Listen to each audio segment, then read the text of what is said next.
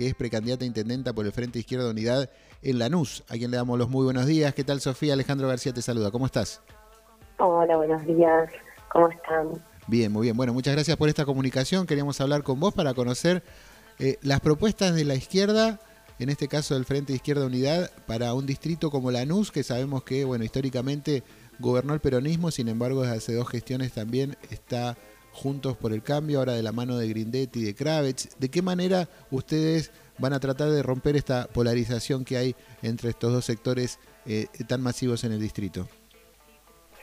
Bueno, la izquierda tiene en Lanús y en, y en todo, en todo el conurbano tenemos un desafío enorme que es poder ser la voz de los trabajadores y las trabajadoras que no quieren resignarse a entregar el futuro al FMI, un futuro de ajuste, de mayor precarización, de mayor eh, deterioro de las condiciones de vida. Entonces, en ese sentido, la izquierda eh, nos queremos proponer organizar esta fuerza desde abajo. Eh, estamos en diferentes lugares en todo el país, teniendo no, no solo resultados electorales, sino demostrando, y lo más importante, que es que en las calles decimos lo que hacemos hacemos lo que hicimos en campaña, que vamos a estar en las calles organizadas eh, como ocurrió en la provincia de Jujuy, y traigo este ejemplo porque es un la, provincia hay un, hay, un, hay, un, proceso enorme que todavía continúa hasta el día de hoy, que fue a partir de la, del intento del gobierno de Morales de querer imponer una reforma constitucional eh, totalmente antidemocrática, eso confluyó que las maestras que estaban peleando por salario, que las comunidades originarias que defienden la tierra y que el pueblo, todo el pueblo jujeño salga y diga basta entonces, ahí la izquierda jugó un rol muy importante porque fueron nuestros diputados como Alejandro Vilca, Natalia Morales, los que estuvieron en las calles diciéndole no a la reforma de Morales, que quería cocinar esta que quería cocinar todo esto dentro de cuatro paredes con complicidad del PJ. Entonces, e, es un ejemplo concreto de cómo la izquierda eh, está en las calles y dice lo que hace en campaña. Después está Nicolás del Caño y Miriam Bregman, que son nuestros candidatos. Bueno, Miriam Bregman es la precandidata a presidenta por el Frente de Izquierda y Nicolás del Caño eh, precandidato a vice. Y con ellos estamos en todo el país, en todas las luchas con los docentes, eh, defendiendo la salud pública, las luchas de la juventud en defensa por el ambiente y de las mujeres, porque Miriam Bregman es, eh, bueno, casi la, la única, bueno, está Patricia Bullrich después, pero de la derecha, pero la única precandidata mujer, eh, a, precandidata a presidenta mujer en estas elecciones. Y en este caso en Lanús, bueno, yo soy la única precandidata mujer también que se presenta para para, para intendencia. Y eso es porque somos una lista que tenemos en nuestro en, una de nuestras prioridades es poder eh, trabajar y abordar la situación que viven las mujeres que por un lado son uno de los sectores más golpeados de la crisis en este último tiempo porque el ajuste de masa como ministro de economía eh, para pagarle al fondo uno de los sectores que más que más recortes vienen sufriendo son las partidas de salud educación y programas sociales esos programas sociales, en su mayoría, las beneficiarias son mujeres, madres solteras, sostenes de hogar. Entonces, nosotras queremos organizar las fuerzas de las mujeres pero para pelear contra el ajuste, para pelear por trabajo, por derechos, para pelear por darle, por poder alimentar a nuestras familias básicamente y a su vez también para enfrentar a la violencia machista. Hoy hay un femicidio cada 30 horas, es eh, brutal esta situación y es brutal la desinversión que hay en esta área, porque hay un Ministerio de la Mujer, pero es el ministerio con menor presupuesto de, de todos. Y es, y es uno de los es uno de los sectores más desfinanciados y donde realmente es necesario políticas públicas para poder atender esta situación que vivimos las mujeres y enfrentar la violencia machista con nuestra propuesta es un plan integral de que, combate la violencia machista que va desde eh, subsidios y, ayudas económicas a mujeres y familias en situación de violencia, creación de refugios. Hoy en la provincia de Buenos Aires hay solo 66 refugios para toda la provincia de Buenos Aires. Refugios, casas abiertas, lugares donde pueden ir las mujeres y sus familias para salir de la situación de violencia de su hogar.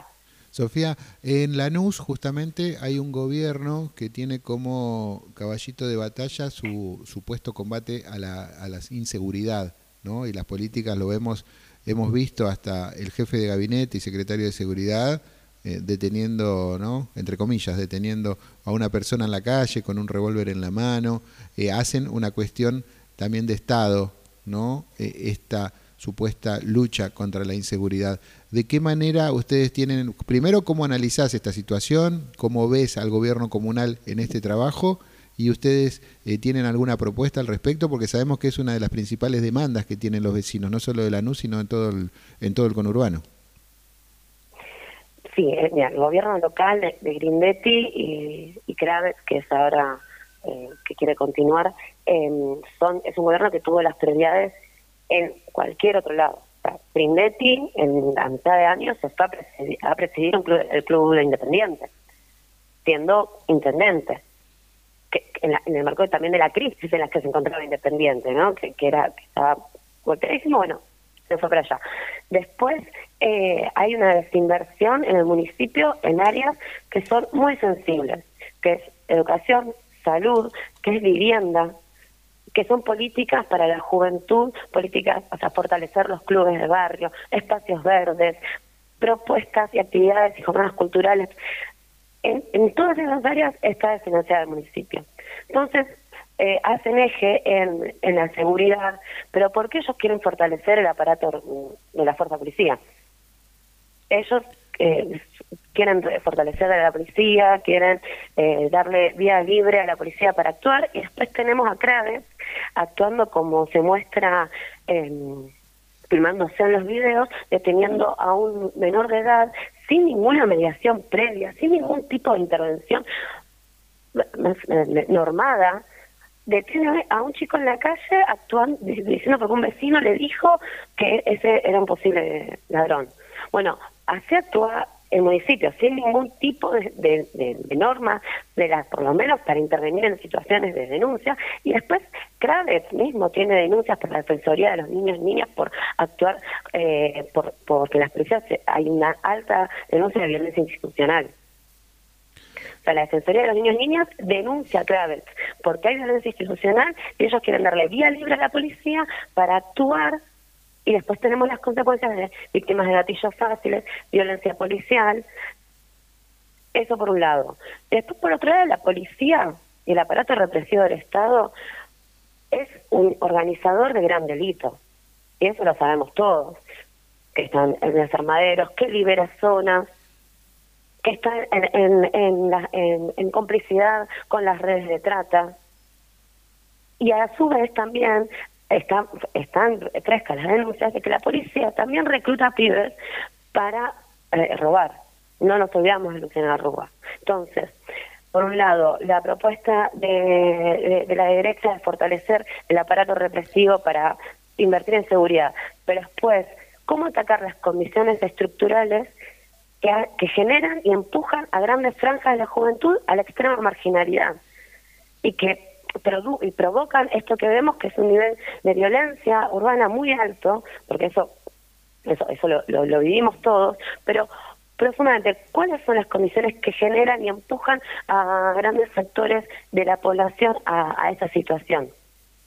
La, esta, esta crisis profunda que estamos viviendo hace años, donde no hay perspectiva de futuro para la juventud, no hay, no, hay los trabajos son precarios, sí hay, con salarios eh, paupérrimos, no hay acceso a la educación, no hay acceso a la salud, a una vivienda digna, no tenés espacios a donde poder ir para, no sé, salir, para, para recrearte, para estudiar, para formarte, para eh, eh, lo que sea. Entonces, mientras el gobierno nacional continúa con un plan de ajuste y la derecha alienta las medidas represivas, ese es su futuro para la juventud. Un futuro de ajuste, de empujar aún más la extrema marginalidad a grandes sectores y no, y no atacar las condiciones estructurales de ese sistema que reproducen esta situación de violencia urbana, que reproducen eh, que haya sectores de la extrema marginalidad y, y solo proponen medidas punitivas. Sofía, me nombrabas a la juventud recién, ¿no? ¿Y por qué, según todos los sondeos, hay un porcentaje muy alto de jóvenes que estarían acompañando propuestas de derecha, fundamentalmente a través de Javier Milei? ¿Qué, reflexión haces con respecto a esta situación? Porque el panorama que vos contás, eh, cualquiera lo puede notar, al menos aquí en el conurbano bonaerense. Sin embargo, que esa propia juventud, un alto porcentaje, esté eh, acompañando propuestas tan reaccionarias, eh, ¿qué reflexión te, merece? Sí, por un lado, lo de mi ley fue estuvo muy inflado desde el 2021 para acá, que se le dio un espacio libre casi en medio de los medios de comunicación masivos. Eh, se le infló, se infló incluso hasta las encuestas, pero después eso no, no tiene un correlato que se expresa electoralmente, por ejemplo en las elecciones en, las provincias que hubo hasta ahora, no tuvo buenos resultados electorales, y después que no construye una fuerza militante de jóvenes organizados, eh, por, por, por, esas ideas. Eso, eso no lo vemos. En cambio, por ejemplo, de izquierda, nosotros, eh, acá por, decir con Urbano Sur, nos organizamos en asambleas abiertas. En todos los municipios donde estamos, nos reunimos trabajadores, trabajadoras, vecinos, vecinas, jóvenes, estudiantes de las diferentes eh, secundarios, universitarios de los diferentes lugares. Y, esa es una fuerza militante consciente que estamos eh, impulsando esta elección para, para proponer esta alternativa que tiene una perspectiva de enfrentar el ajuste, de pelear por nuestros derechos, de defender el derecho al aborto legal, seguro y gratuito, de defender la ESI, que eso también ocurre, por ejemplo, en los secundarios, que hay moda por este fenómeno ley, pero después cuando escuchan sus propuestas, que por ejemplo dice las barbaridades que dicen eh, él y sus candidatos de que quieren eliminar la ESI, y llegan a decir que la quieren reemplazar por pornografía. Esas son las propias pibas que les paran el carro a, sus compañeros y dicen, no, vos no puedes votar a, un tipo que quiere ir, eh, que quiere eliminar la ESI, con lo que significa la ESI en los colegios donde somos las maestras, eh, las docentes, las trabajadoras de educación, las que desplegamos toda una batería de talleres y, de, y, de, formas para poder aplicarla y que los, que los chicos y las chicas cuentan con ese derecho que es la educación sexual integral en todos los niveles. Bueno, ahí son las propias pidas, las que les paran el carro a, la, derecha reaccionaria que quiere ir contra la ESI. O cuando dice barbaridades como que quiere vender órganos. Eso, cuando cuando los pibes las pibas escuchan sus propuestas, ya eso se, se tiende a, se desarticula.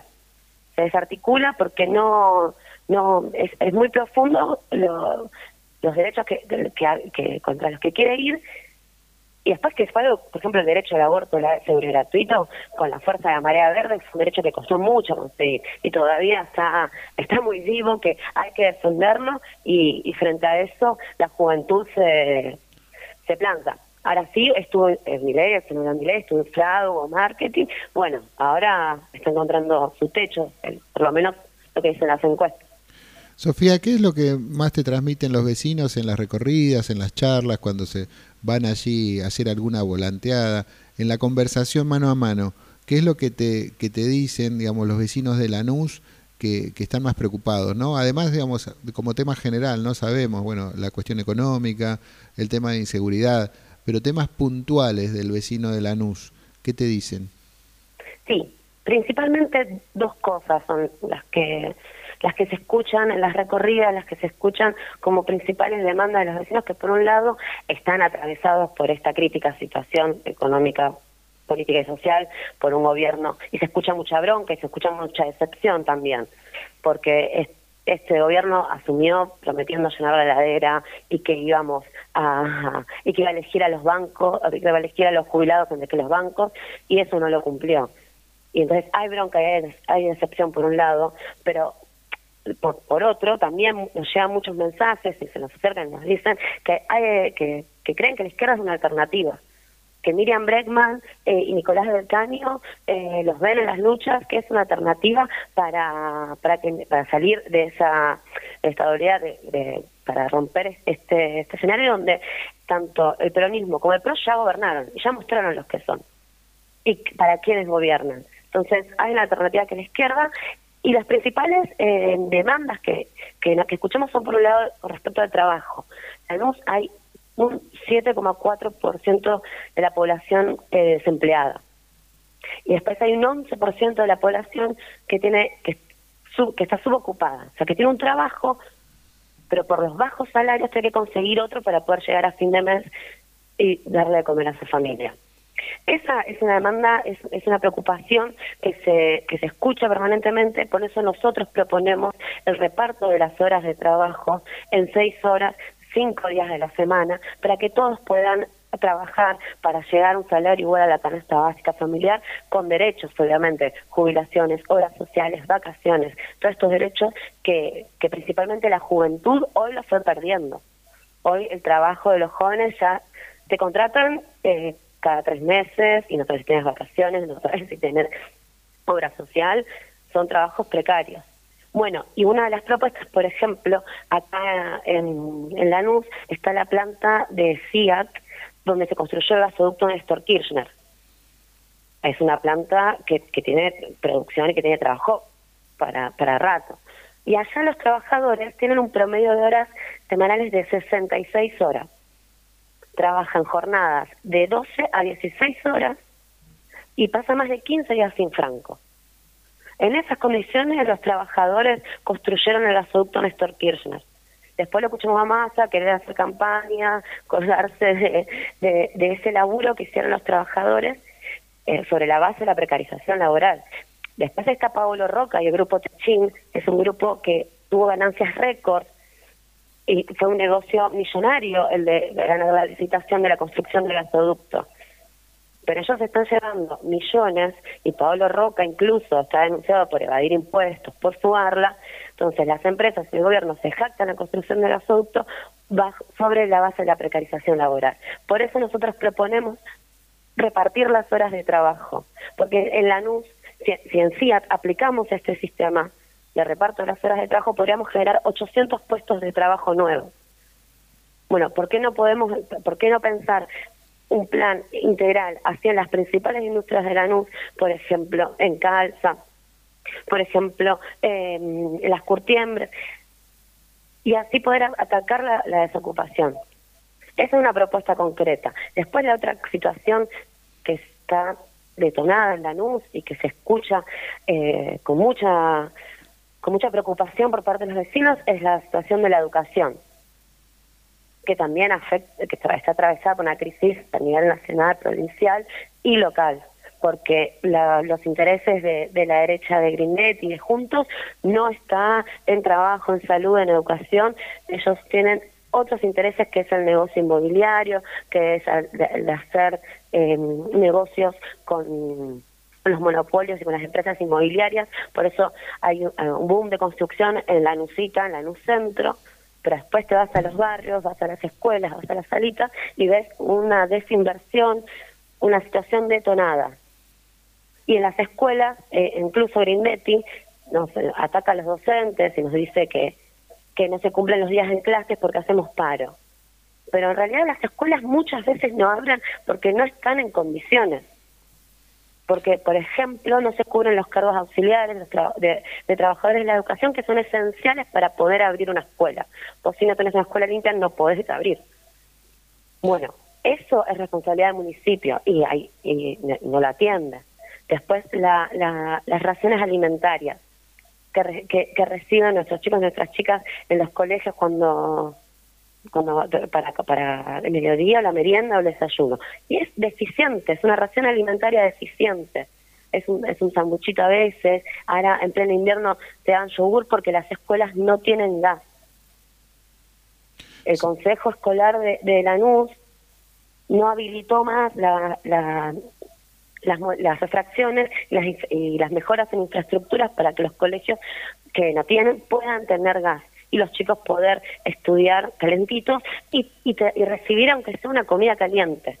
Bueno, esa es la situación de la educación en la NUS. Esto preocupa no solo a las docentes que tenemos que trabajar en estas condiciones, acompañar a, a niños, niñas y a familias en estas situaciones, sino que los chicos tienen que estudiar así. Un, un, un trabajador de la educación me decía, yo veo a los chicos llegar con hambre y frío al colegio. Bueno, esa es la perspectiva de futuro de la derecha de Grindetti juntos y también es la perspectiva de, del gobierno de Massa que, que, sigue alentando un acuerdo con el FMI que tiene estas consecuencias. Sofía. Tienen estas consecuencias que las pagamos nosotros por eso nosotros queremos eh, fortalecer con toda una alternativa de frente de izquierda, que sea una voz que no se resigne a entregar el futuro, que no se resigne que los chicos tengan que venir en estas condiciones a estudiar y que la plata vaya a educación, salud y trabajo y no al pago de la deuda. Sofía, bueno, nos estamos quedando sin tiempo, pero queríamos antes de finalizar, eh, ¿cómo encontramos la boleta del Frente de Izquierda de Unidad? Eh, sabemos que, bueno, hay varios varios precandidatos y vos sos la que lleva a Miriam Breckman, dijiste, a Nicolás del Caño como precandidatos a presidente y vice y también cómo es el resto, contanos para aquel que vaya, cuando vayan al cuarto oscuro, sepan en el caso de, de querer elegirlos, cómo encontrarlos.